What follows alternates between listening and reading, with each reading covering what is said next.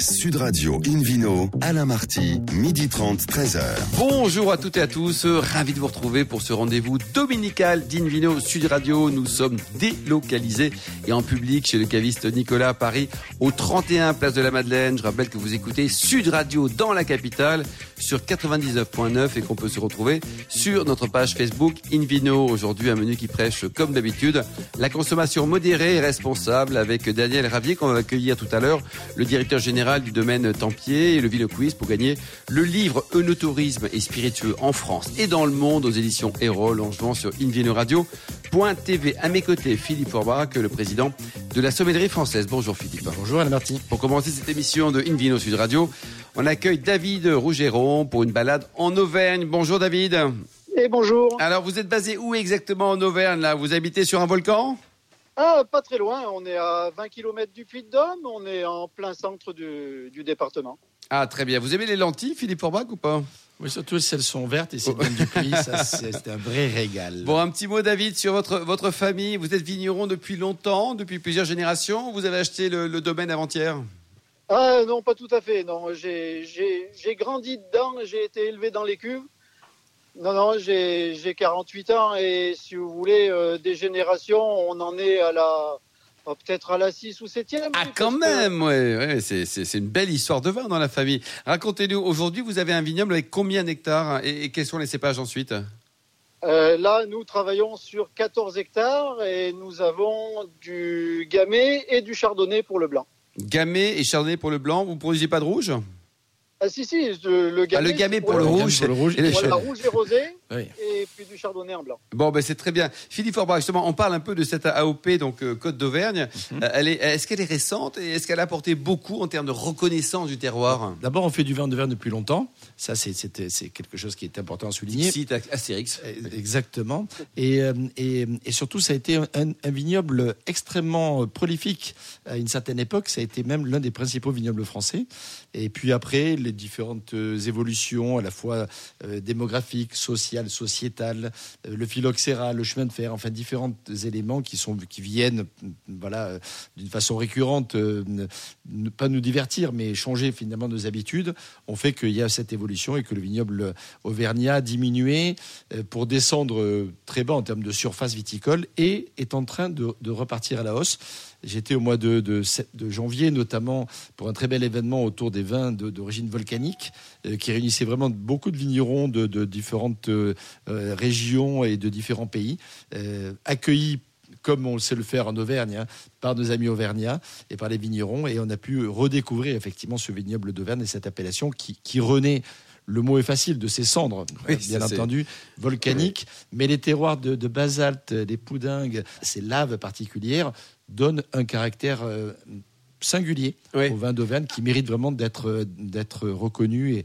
Et, nous sommes nous sommeliers et consommateurs de façon générale très attentifs à ça aujourd'hui. Bien sûr, David justement, euh, quel est quel est le, le type de, style de, qu'on peut définir pour votre vin? Comment se comment se présentent les vins qui soient blancs, rouges de, de votre domaine? Bah, on va dire que le gamay donne déjà des vins relativement fruités, mais la particularité de notre terroir étant sur des, sols volcaniques, confère à ces vins des, parfums euh, épicés, poivrés. D'accord. Donc on retrouve des nuances à la fois de fruits et de poivre qui est, qui est plutôt agréable. Oui. Et donc ça, ce sont des vins qu'on peut euh, conserver, en tout cas pour les, rouges, qui ont une vocation à être des, vins de, garde, David, ou alors au contraire, c'est des, vins consommés euh, euh, entre amis et, puis assez rapidement, quoi, entre, entre 2 et 5 ans. Vous les, vous les conseillez ou pas? Oh bah, nous, on conseille de les boire le plus vite possible pour pouvoir en, racheter, pour pouvoir en racheter. Le plus vite possible. bien entendu. C'est bien. En même temps, oui, ce sont des vins qu'on conseille à boire dans les, dans les 4 à 5 ans, mais quand la bouteille est devant la personne, elle est déjà euh, agréable à boire à ce moment-là. Oui, Philippe Forbach, c'est vrai qu'au niveau euh, voilà, on là on a parlé un peu des rouges, un peu des blancs en, Auvergne. Vous les considérez également comme étant à déguster assez rapidement, peut-être? Oui, bah, les, blancs encore un peu plus même que les rouges. Euh, et euh, alors le caractère épicé. Euh, qu'on a évoqué il y a un instant avec David ne se, ne se retrouve pas nécessairement sur les blancs, c'est plutôt le caractère un petit peu fumé. Cette minéralité un peu particulière, légèrement toastée, fumée, qui n'est pas simplement due éventuellement à l'utilisation du bois s'il en mmh. est, euh, c'est pas toujours le cas, euh, mais surtout à, ce, à, ce, à, cette géologie tout à fait singulière. Alors David, cet été donc on a eu quand même des, grosses chaleurs, si je puis dire, au sens propre et figuré d'ailleurs. La canicule, ça a un impact sur ce qui se passe dans, vos vignes Racontez-nous. Ah bah, la canicule, oui, a un bon effet, un bon effet et un mauvais effet, quoi, en fait. Elle fait bien mûrir le raisin, mais mais la canicule fait aussi qu'il ne pleut pas et, joue un petit peu sur la, quantité de vin que la vigne peut produire. Oui. La quantité de raisin, en tout cas. Oui, euh, raisin, quoi. Tout à fait. Et là, vous sentez que cette, cette vendange de 2020 va être euh, inférieure à celle de 2019, même s'il avait fait un temps aussi sympa? Non, elle va être euh, meilleure et on espère qu'elle sera comme le millésime, qu'elle aura un 20 sur 20. Oui, 20 sur 20, quoi. C'est... Et donc là, enfin, ça enfin une bonne nouvelle dans ce millésime. voilà. Et alors donc au, niveau des caractéristiques, donc sur une année euh, chaude comme celle-ci, on peut avoir quel type de vin, Philippe Forbach? Quand on, on, voit par exemple à Bordeaux des millésimes comme 2003, autre chose, qui ont été chaleureux, ça donne des vins qui, qui certains disaient à l'époque confiturés. C'est, un terme approprié ou quoi? On, on, peut avoir effectivement des vins. D'abord, on a des vins issus de raisins qui sont mûrs même parfois un peu légèrement surmûri. Donc on peut avoir des tendances, mais ça dépend effectivement à la fois. on ne peut pas généraliser. Selon l'altitude, selon l'orientation, selon le type de cépage utilisé, euh, selon ensuite la vinification que, l'on souhaite faire, euh, ou la date des vendanges, on peut intervenir effectivement pour pouvoir moduler. Donc la main du vigneron, la patte du vigneron peut jouer sur la qualité. Bien, bien entendu, mais globalement, effectivement, dans les années euh, de grande chaleur et de forte maturité, on a des, on a des raisins qui sont relativement concentrés et voire un petit peu confits, voire légèrement ce qui peut donner effectivement ces, ces, arômes un peu confiturés. Et ça joue aussi sur un autre élément important, donc on évoque souvent, c'est l'acidité. On a des acidités qui sont effectivement parfois un peu plus basses, donc ça donne de la gourmandise, un peu d'ampleur, etc. Et ça peut aussi effectivement avoir des, des, conséquences sur l'équilibre du vin. Mmh. David, au, niveau des, des, vins, euh, par exemple, quel type d'accord mais et vins on peut imaginer avec vos vins rouges, par exemple? Avec les vins rouges, bah, ça va être euh, surtout euh, pour, euh, pour les, les, gamets les plus jeunes, des, charcuteries, des saucissons, des, jambons secs. Tout ce qu'on trouve chez vous, là, dans, dans cette belle Auvergne. Il y a des bons ah, produits là-bas. Et, pour des blancs, alors, qu'est-ce qu'il y a? Qu'est-ce qu'on on va pêcher un bon poisson au cœur du volcan? Comment ça se passe? Oui, bah ça, ça, peut être ça, oui, avec des ombres chevaliers, par exemple, qui, qui viendraient du lac Pavin mais ça pourrait être aussi une association pour le blanc avec, euh, avec un bon Saint-Nectaire, puisque ah maintenant, le blanc se déguste aussi euh, avec le fromage. Et surtout, ça va être le point technique d'ailleurs, parce que c'est vrai que dans l'idée euh, classique, on va dire, Philippe, vin rouge avec fromage. Erreur, comme le souligne David. Ben oui, oui c'est vrai que pendant très longtemps, on a vécu ça, on a presque un peu subi ça, parce que c'était un peu voilà, comme ça que ça se faisait, on ne se posait pas trop de questions. Les gens qui aimaient pas ça se demandaient pourquoi ils aimaient pas ça, mais bon, comme tout le monde avait l'air d'apprécier tout le monde le faisait. Et puis finalement, on s'est aperçu euh, que si on, si on osait mettre du blanc, ça, ça, ça, fusionnait mieux. Et c'est vraiment ce terme qui est utile, puisque la, la, cohabitation entre la, texture des blancs et la texture euh, lactique, par définition des fromages, fonctionne bien mieux. Les tanins, notamment, mmh. viennent s'opposer aux vins, enfin, les, vins rouges euh, au fromage. C'est pour ça que les, anciens ils disaient on va goûter des vieux vins finalement. Et oui, c'est ça. Les vieux vins avec le fromage, c'est un petit peu dommage. Les vieux anciens avec des vieux vins. Exactement, mais les, vieux vins, les, tanins se polymérisent, donc ils sont moins puissants, moins, présents même. Et donc, du coup, la, suavité prend le pas sur le côté tannique des, rouges jeunes, et du coup, ça allait mieux. Mais dans l'ensemble, et vraiment aujourd'hui, euh, on a une vraie tendance. Alors, effectivement, David propose le Saint-Nectaire, c'est magnifique. Mais, qu'est-ce que c'est bon Vous aimez Saint-Nectaire ou pas Oui, j'adore le Saint-Nectaire. Ah un Cantal. Ah, c'est très bon, ça aussi. Euh, franchement, un Salers. Euh, avec un, chardonnay de, chez vous, je suis sûr que c'est un vrai vous bonheur. Vous aimez le fromage, David, non? Ben oui, un petit peu quand même. Mais vous préférez le Cantal ou le Saint-Nectaire Parce que là, Philippe, il est plutôt quand même Cantal, là. Hein. ah, j'adore ah, j'adore les, deux, franchement. Saint-Nectaire. Ben, moi, je suis les deux. J'aime bien les deux. Donc, euh, dites-nous, là, au niveau œneux touristique, il y, a un paquet de monde qui vient voir euh, vos vins et Vulcania. Euh, ça, ça c'est une chance aussi pour votre région? Ah, C'est une chance, oui, surtout qu'on est une région qui est relativement verte et, et qui, qui plaît à, beaucoup de monde qui, qui n'aime peut-être plus ou pas aller vers la foule du, du sud. Et on a une région qui est touristique dans le sens qu'elle est aussi bien montagneuse que, qu'avec la présence de, lacs, de, plein de choses à visiter. Donc je pense que sur la route des vacances, c'est un bon endroit pour s'arrêter. C'est vrai. Ou alors euh, un endroit à visiter. euh. Oui, très bien. Alors, il paraît que David, que vous êtes aussi le, le champion du monde et le champion olympique des médailles au concours général agricole. Donc, votre médaille en général, elles sont plutôt euh, or, argent ou bronze?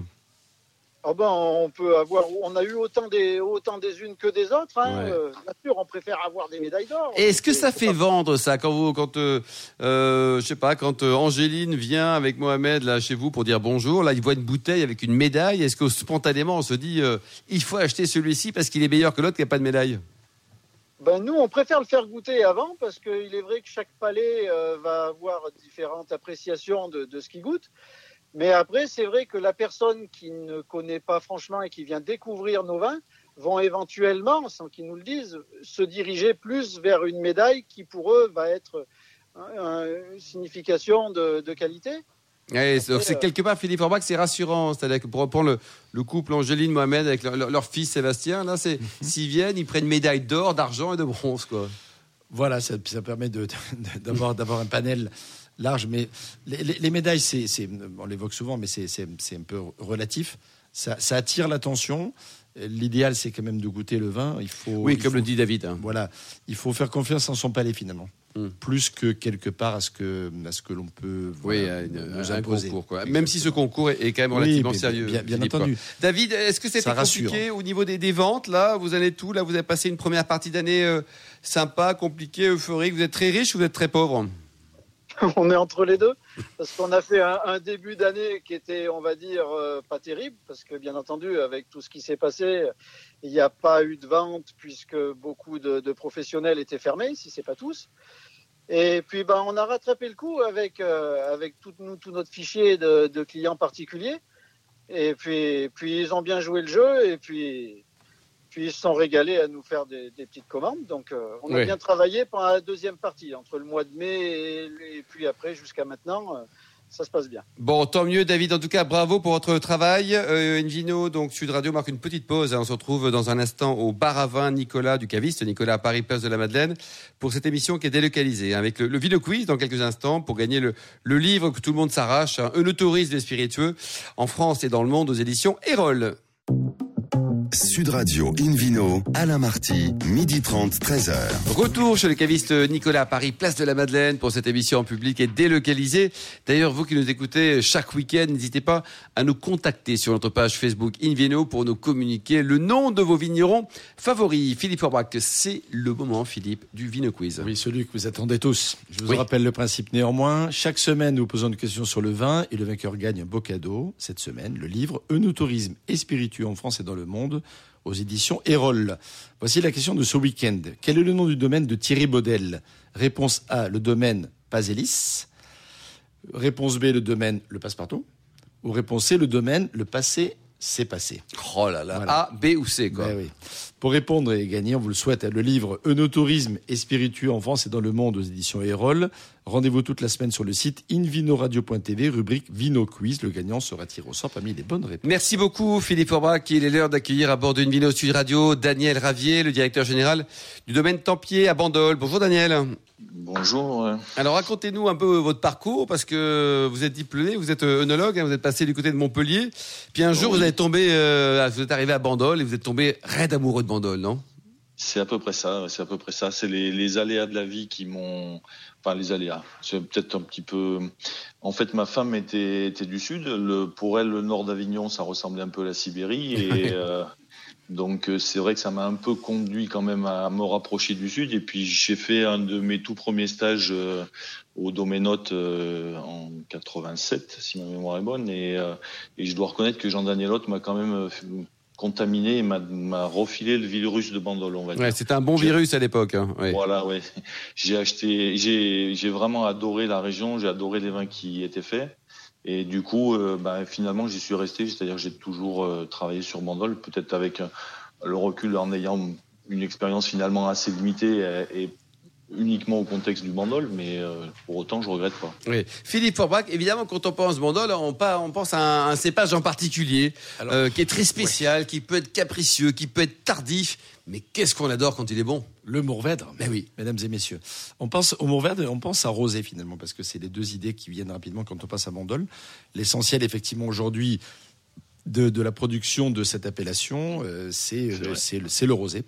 C'est à la fois quelque chose qui est fantastique et qui, euh, et, qui, et qui est significatif de ce qui se passe à la fois dans le terroir et dans le marché.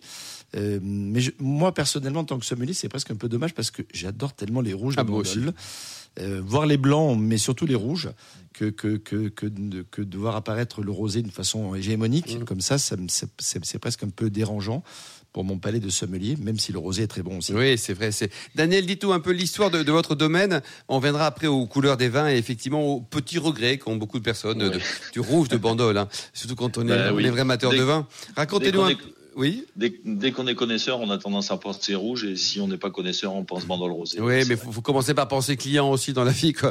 Euh, David, euh, Daniel, plutôt, dites-nous un mot sur l'historique du domaine. La Bastide, elle a été construite en, 1834, c'est ça?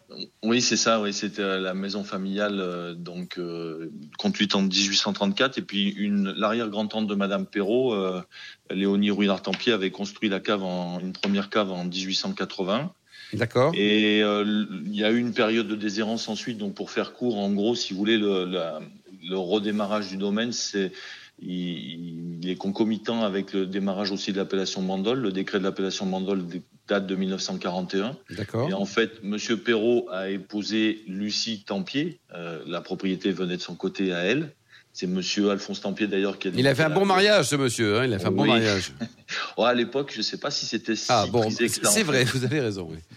Mais en tous les cas, c'est clair parce que Lucien Perrault, lui, il avait, il avait vraiment comment dire ça euh, C'était quelqu'un qui n'avait pas besoin d'un chef au-dessus de sa tête. Il fallait absolument qu'il soit le maître à bord.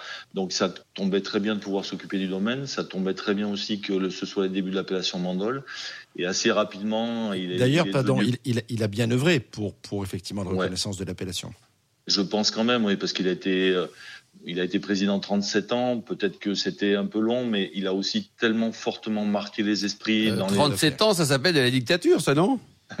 Ça pourrait, mais sauf qu'on est élu, donc bon. Oui, voilà, c'est une dictature organisée. Dites-nous, Daniel, aujourd'hui, il y a 60 hectares. Vous avez réalisé une acquisition euh, assez récente, c'est en 2016 de mémoire? Voilà, c'est ça. En 2016, on a, on a eu l'opportunité de, de, racheter le domaine de la Lédière, qui était pour nous un terroir extrêmement intéressant parce que plus frais avec la euh, problématique du réchauffement climatique. Et euh, on, bon, ça s'est présenté. Euh, le temps de monter tout ça et de boucler tout ça, ça nous a pris quand même beaucoup, beaucoup de temps, mais aucun regret aujourd'hui parce que c'est vraiment un terroir très intéressant. et, sûr qui voilà l'expérience de Philippe parle. Les blancs de la Lédière notamment étaient, sont, sont, les blancs les plus légendaires de l'appellation. Ah, excellent, c'était une des vraies Rolls. Daniel, dites-nous les paysages de Bandol, enfin c'est juste euh, sublime. Hein. Vous êtes conscient de vivre au paradis ou pas? Ah bah un petit peu, oui. On est près de la ah, mer. C'est magnifique, c'est magnifique. On dit, toujours que le Mourvèdre a besoin d'avoir euh, d'avoir vu sur la mer et d'avoir quand même sur ses coteaux des bonnes réserves en eau, pas les pieds dans l'eau, mais quasiment. Et en fait, ici, on a un peu ce cette quadrature du cercle, c'est-à-dire des sols relativement profonds sur des petites collines. Il faut imaginer tout un amphithéâtre de collines qui sont orientées vers la mer et euh, c'est magnifique. Euh, ouais, c'est un cadre assez fabuleux. Hein. On, a, mm. on, est, on, est, chanceux. Le, le Mauvette, Philippe Forbach, on peut le trouver où? Parce qu'à Bandol, on a vu que c'était le, un, enfin le cépage roi, on va dire. Il est juste, il, il se plaît beaucoup, on va dire. Euh, on le trouve ailleurs en France ou pas? Alors, comme, disait Daniel, il faut effectivement des conditions parfaites pour faire mûrir le Mourvèdre, hein, parce que c'est un cépage tardif, donc il faut quand même qu'il ait effectivement euh, suffisamment d'ensoleillement, un petit peu de réserve en eau, et effectivement la possibilité de, voir la mer favorise tout ça. Euh, l'origine de Mourvèdre, c'est le, le monastrel, c'est un cépage espagnol au départ, qui a quitté euh, la région de Valencia pour venir effectivement conquérir Bandol, et au passage d'ailleurs un peu les costières de Nîmes, puisque c'est on l'appelle également le plan de Saint-Gilles, puisque Saint-Gilles, ah c'est une des communes à côté de Vauvert, en plein cœur. Et c'est un mauvais de la Camargue. C'est caché, quoi. Et effectivement, au passage, il se serait arrêté. En tout cas, il y aurait, eu un développement du Mourvèdre également à Saint-Gilles. C'est pour ça que dans, dans les encyclopédies d'empélographie, euh, on l'appelle également le plan de Saint-Gilles. Mais c'est à Bandol aujourd'hui qui rayonne le mieux. puisque cette, cette fameux amphithéâtre, effectivement, face à la mer, favorise la, la, la maturité et, pas la surmaturité, mais juste la belle maturité de ce cépage qui donne à la fois des rosés, on, en parlera souvent, on en parle souvent, mais, mais, aussi, euh, mais aussi des rouges, c'est incroyable. Daniel, dites-nous, l'été s'est passé bien, vous avez beaucoup de monde qui vient vous dire bonjour au caveau et qui repart avec 600 000 bouteilles chacun ou pas? On a eu effectivement beaucoup, beaucoup de monde, euh, aspect Covid ou pas, je sais pas, mais beaucoup, beaucoup de, de gens sur, sur la région et des gens plutôt très intéressé. Euh, c'était c'était assez sympathique, très difficile à organiser pour euh, pour nous parce que bah, la distanciation ouais, c'est pas, pas, hein. toujours simple à organiser quand on a des petits caveaux comme comme les vignerons du coin en général. Mais bon, ça s'est fait en bonne entente et je trouve plutôt bien et les gens étaient vraiment assez réceptifs. Euh, c'était vraiment sympa cette année, je trouve. Vous produisez combien de, bouteilles chaque année en, moyenne, on va dire, Daniel hein? À peu près 240 000 bouteilles. 240 000. Ça, le problème, c'est qu'il faut les vendre après. Hein. Vous les vendez où? On exporte beaucoup. On... C'est quasi, ça a toujours été historique. J'avais baissé un petit peu cette proportion, mais on est à plus de 60% de, d'export. à l'export. Ouais, c'est beaucoup quand même. Hein. Oui, oui, oui. Et donc, la renommée s'est faite comme ça. Donc voilà, c'est. Vers quel pays d'ailleurs, Daniel? Vous avez des pays phares? Oui, le gros gros pays, ça reste les États-Unis et derrière c'est l'Angleterre et puis après on a une trentaine de pays, mais bon, c'est, on va dire que les deux gros et surtout le gros c'est les États-Unis. Hum. Et le plus connu, c'est quoi? C'est votre marque, votre domaine ou alors l'appellation? Qu'est-ce que qu'est-ce que les gens achètent? Ils achètent les deux? ah, ça, c'est une excellente question. Euh, vous verrez que sur notre étiquette, euh, Bandol est écrit au moins aussi gros que le nom du domaine. Donc, euh, je, je je pense que c'est un mix des deux, dans la mesure où Tampi a toujours été vraiment profondément lié à l'appellation. Et euh, je ne sais pas, évidemment, il y a un peu la dimension de marque, mais je crois que l'appellation, moi, je, suis tellement un fervent défenseur de cette appellation que je vais dire que c'est quand même aussi beaucoup la marque. Ouais, 50-50, Philippe Forbach, vous en pensez quoi C'est vrai que Tempier fait partie euh, des références, euh, mmh. des références absolues quasiment de, de, de l'appellation, euh, avec Prado également, oui, la Bégude, avec maison, la Bégude, Vanière ah, ou autre. Il y a des nouveaux venus qui, qui aujourd'hui sont très connus, Darnon notamment, mais aussi, aussi Honoré et les autres. Enfin, il y a la enfin, il y a il y a beaucoup de domaines. Moi, j'ai une petite question sur, sur le, les cuvées. Euh, souvent, les domaines ont des, du, blanc, du rouge, du rosé, ok. Des fois, un blanc ou un rosé de garde, etc. Et vous, moi, j'ai un faible pour deux de vos parcelles, la Minois et la Tourtine. Est-ce que vous pouvez nous en parler un petit peu? Ça représente quoi en surface? C'est quoi la spécificité pour les gens qui nous écoutent? En fait, euh, l'idée est venue de, de, des différences qu'il pouvait y avoir dans les vins et qui avaient été pointées par des, clients, des importateurs en fait. Et puis, dans les années 70, fin des années 70, finalement, les, les avaient décidé donc d'isoler un peu de, de parcellaire euh, dans un premier temps, la Migua et la Tourtine. En gros, pour schématiser, la Migua, c'est dans un terroir un peu plus complexe géologiquement, plus haut en altitude, et avec une spécificité qui est, qui est vraiment très très forte, euh, un peu garrigue aussi parce que plus sauvage, mhm. et dans lequel il y a un peu moins de mourvèdre, et c'est vraiment une, une, entité un peu à part presque dans l'appellation. Et la Tourtine, au contraire, c'est à côté du, du, village du Castellet, pour ceux qui connaissent, sur le haut du coteau. Bel endroit. Malgré, voilà, malgré le haut du coteau, c'est un, un, un, endroit fantastique pour le mourvèdre parce qu'il y a une bonne profondeur de sol. Donc euh, voilà, c'est un petit peu plus, on va dire, dans, dans la comment dire, dans l'idée qu'on pourrait se faire de l'extérieur d'un mandol, la tourtine rentre plus dans le cadre peut-être que la migua. Pour autant, on ne peut pas préjuger de, du potentiel de garde en faveur d'un ou l'autre. Ils n'arrêtent pas de se croiser au cours de, de leur, de leur vie. Et euh, c'est vraiment, vraiment, après, ce qu'on constate, nous, c'est que les gens, ils ont une préférence et ils la quittent rarement. C'est ça qui est marrant. C'est que quand ils, sont, fidèles à leur goût. ils, sont, voilà. ils, sont ouverts, mais pas trop. Euh, côté gastronomie, par exemple, Daniel, avec votre, votre bandole pour un, pour un rouge sur un millésime euh, déjà un peu soutenu, qu'est-ce que vous pouvez nous conseiller comme type de plat? C'est-à-dire que si oh, euh, on veut plaisir à. Forcément, forcément. Alexandra, par exemple ça va, forcément, ça va être l'agneau de Provence. Madame Perrault, elle a deux eh recettes. il y en a une, c'est le gigot à la ficelle, donc devant le feu, où on laisse tourner le gigot. chaque fois qu'on passe devant, on le tourne et puis on l'arrose. Alors avec un peu, euh, Lulu, elle a sa, sa petite recette très très particulière, très prisée. Je vous garantis que c'est exceptionnel. Mais on va venir, on va venir demain matin, tiens. quand, ça croustille là, et que les herbes sont là, qu'elles sont voilà. infusées, c'est génial. Et puis l'autre l'autre façon aussi de le faire qui est assez marrant, c'est euh, assez assez intéressante, c'est de le gigot euh, à la tapenade, à la tapenade d'olive noire. Et ça c'est ça ça marche quand même vraiment bien avec les bandoles. Bon, ça, ça marche tellement bien qu'on a super faim. Merci mmh. beaucoup, Daniel Ravier. Merci. Merci également à, à, David Rougeron, à Philippe Orbach et également aux millions d'amateurs de vin qui nous écoutent passionnément chaque week-end. Un clin d'œil à Angéline qui a préparé cette émission, ainsi qu'à Sébastien pour la partie technique. Fin de ce numéro d'Invino Sud Radio. Pour en savoir plus, rendez-vous sur le site hein, sudradio.fr, invinoradio.tv ou notre page Facebook. Invino, on se retrouve samedi prochain à 12h30. Alors c'est une émission spéciale qui va être géniale, en direct et délocalisée au domaine Galuval, au cœur de l'appellation Kéran. On parlera beaucoup de Kéran. D'ici là, excellent déjeuner, hein, goûter le gigot là de notre ami Daniel. Excellent déjeuner encore une fois. Restez fidèles à Sud Radio, encouragez tous les vignerons français, surtout respectez la plus grande des modérations.